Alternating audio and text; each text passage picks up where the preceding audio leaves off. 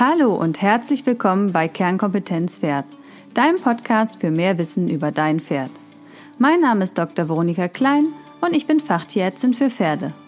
Da mir in der Praxis täglich Pferde begegnen, die aufgrund von Fehlinformationen und/oder Unwissenheit erkranken oder sogar leiden, habe ich diesen Podcast gestartet, damit du als informierter Pferdebesitzer dein Pferd nachhaltig gesund erhalten kannst. Denn Vorbeugen ist ja bekanntlich besser als Heilen. Kompakt, fundiert und digital Wissen über Pferdegesundheit. Ganz nach dem Motto, es ist nicht wichtig, besser als jemand anderes zu sein, sondern besser als am Tag zuvor. Und in diesem Fall für dein Pferd. Viel Spaß! Hallo und schön, dass du wieder eingeschaltet hast. Heute gibt es eine weitere QA-Folge. Also ich beantworte Fragen von dir.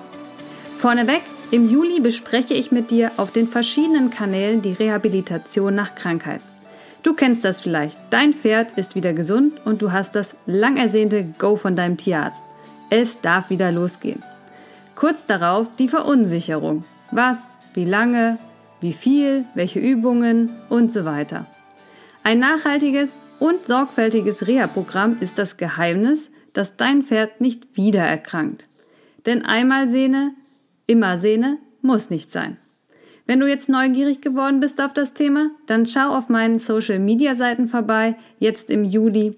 Und falls du dich gründlich zu dem Thema informieren möchtest, weil du nachhaltig dein Pferd schützen und mehr Sicherheit in der Umsetzung haben möchtest, dann nutze das ausführliche Seminar nächste Woche Montag, den 29. Juni um 18 Uhr Dort gehe ich Schritt für Schritt mit dir durch, wie du einen Reha-Plan erstellen kannst. Den Link findest du wie immer unten in den Show Notes und veranstaltet, einmal kurz Werbung sozusagen, wird es vom Seminarzentrum Mensch und Pferd und im ersten Seminarblock, also Pferdegesundheit 1, gibt es noch zusätzlich sieben weitere Vorträge von anderen ähm, Referenten, zum Beispiel von Conny Röhm, der Futterexpertin. Also, mehr Informationen zu der Veranstaltung findest du in den Show Notes. So, nun aber los mit euren Fragen. Frage Nummer eins war Urlaub mit dem Pferd aus medizinischer Sicht. Was ist zu beachten? Und ich denke, ja, jeder träumt wahrscheinlich von Urlaub mit seinem eigenen Pferd, am Strand entlang galoppieren oder gemütlich durch die Heide reiten. Und was soll ich sagen, mir geht's da ja genauso. Mein Mann und ich sind ja völlig pferdeverrückt und daher sind wir nach unserer Hochzeit in die Flitterwochen mit unseren Pferden in die Lüneburger Heide gefahren. Und ach, ja, es war wunderbar. Aber es gibt einige Dinge zu beachten. Erstens, Pferde sind Gewohnheitstiere. Pferde sind unterschiedlich. Also höre dir dazu gerne die Podcast-Folge an, welcher Pferdetyp begleitet dich ja, da kannst du es nochmal genauer herausfiltern. Hast du ein sensibles und ängstliches Pferd oder einen mutigen Rabauken? Und dementsprechend, ähm, wie die Pferdetypen sind, ähm, gehen die natürlich auch unterschiedlich mit neuen Situationen um. Und demnach musst du dein Pferd je nach Pferdetyp entsprechend auf diesen Urlaub vorbereiten. Die Vorbereitung sollte aber für alle Pferde grundsätzlich erfolgen. Wie gesagt, in was für einem Ausmaß, das ist dann entscheidend, was für ein Pferdetyp du hast. Also wir wollen die Pferde körperlich und mental gründlich vorbereiten. Das bedeutet im Klartext, Hängerfahren muss geübt werden. Reiten auf fremden Plätzen ebenfalls. Und wenn du die Möglichkeit hast, je nach Pferdetyp, ist es auch sinnvoll, mal das Pferd eine Nacht in einer anderen Box oder Paddock übernachten zu lassen, so dass sich dein Pferd mental an Veränderung gewöhnen kann. Nie das Haus zu verlassen und dann eine fünfstündige Hängerfahrt mit anschließend zwei Wochen in der Fremde zu verbringen, ist aus meiner Sicht unfair. Vielleicht bietet es sich ja auch an, dass ihr zu zweit fahrt in den Urlaub, so dass die Pferde gegenseitig sich haben als bekannte Gesichter. Ja, körperlich wird bei Stresssituationen ja der Magen belastet und es kann zu Magenschleimhautreizungen führen. Nicht unbedingt sofort zu einem Magengeschwür, aber eine Magenschleimhautreizung bei Stress ist relativ häufig. Wenn du ein magenempfindliches Pferd hast, kann es sinnvoll sein, über Futterzusätze oder sogar Magenmedikamente dein Pferd zu unterstützen. Das besprich gerne mit deinem Tierarzt oder deinen Therapeuten vor Ort. Auch ist vorbereitend eine Akupunktur zur Stabilisierung der Abwehrkräfte eine gute Möglichkeit, deinem Pferd unter die Hufe zu greifen sozusagen. Zweiter Punkt, relevant ist, wo fährst du hin?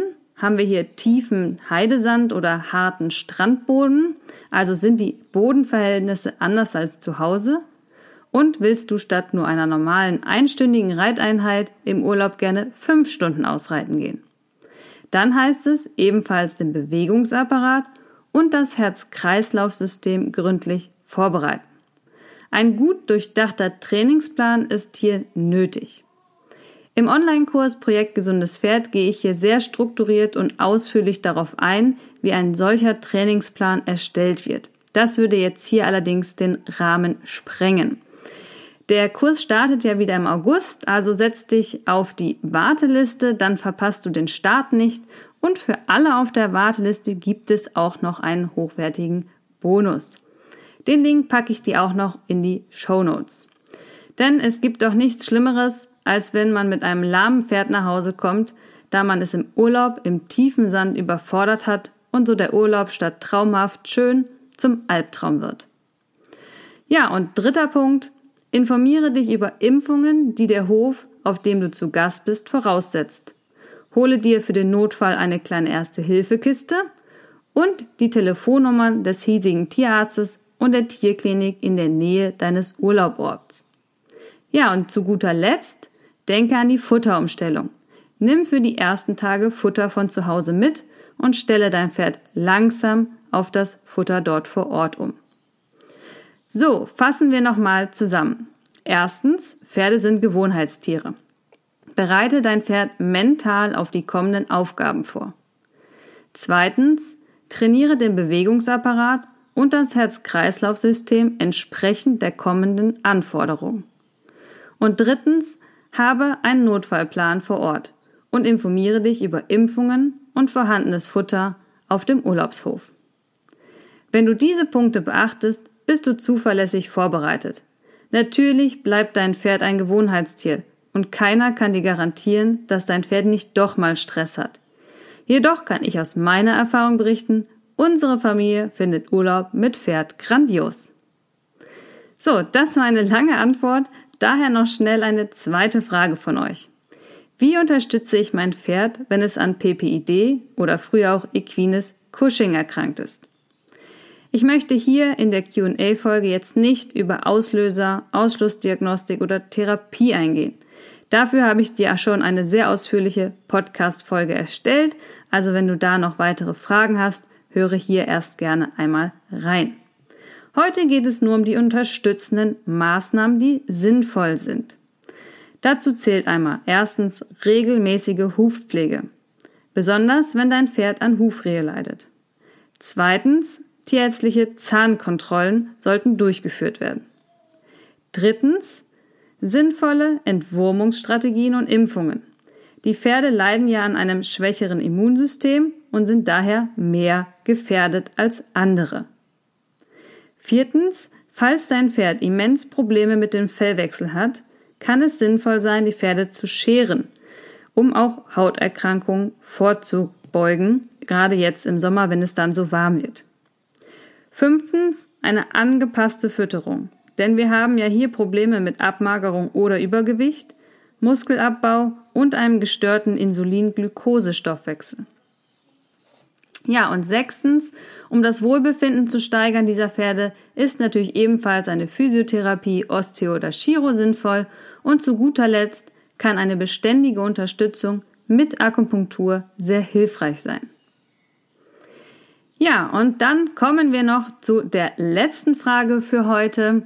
Das äh, ist jetzt nichts Medizinisches, aber von euch wurde gewünscht, ob ich nicht mal meinen schönen Fuchs etwas näher vorstellen kann. Und das mache ich natürlich sehr gerne. Ja, der hübsche Fuchs heißt Chaos. Er ist selbst gezogen und selbst ausgebildet von meinem Mann und mir. Und der Name ist entstanden, weil er als Fohlen immer durchs Fressgitter geschlüpft ist und alles durcheinander gebracht hat. Ja, immer wieder wird auch geschmunzelt, warum ich eigentlich ein so großes Pferd reite. Er ist nämlich 1,80 Meter groß. Ich sag dann immer, dann sehen die Sprünge kleiner aus und das kommt mir ganz gut entgegen. Ja, als junges Pferd war er sehr stürmisch und Fremdreiter wurden mit einer gewissen Zuverlässigkeit gern in den Sand gesetzt.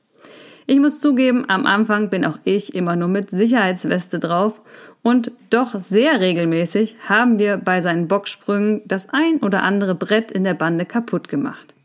Das ist aber nun schon sehr lange her. Geboren ist er nämlich 2005.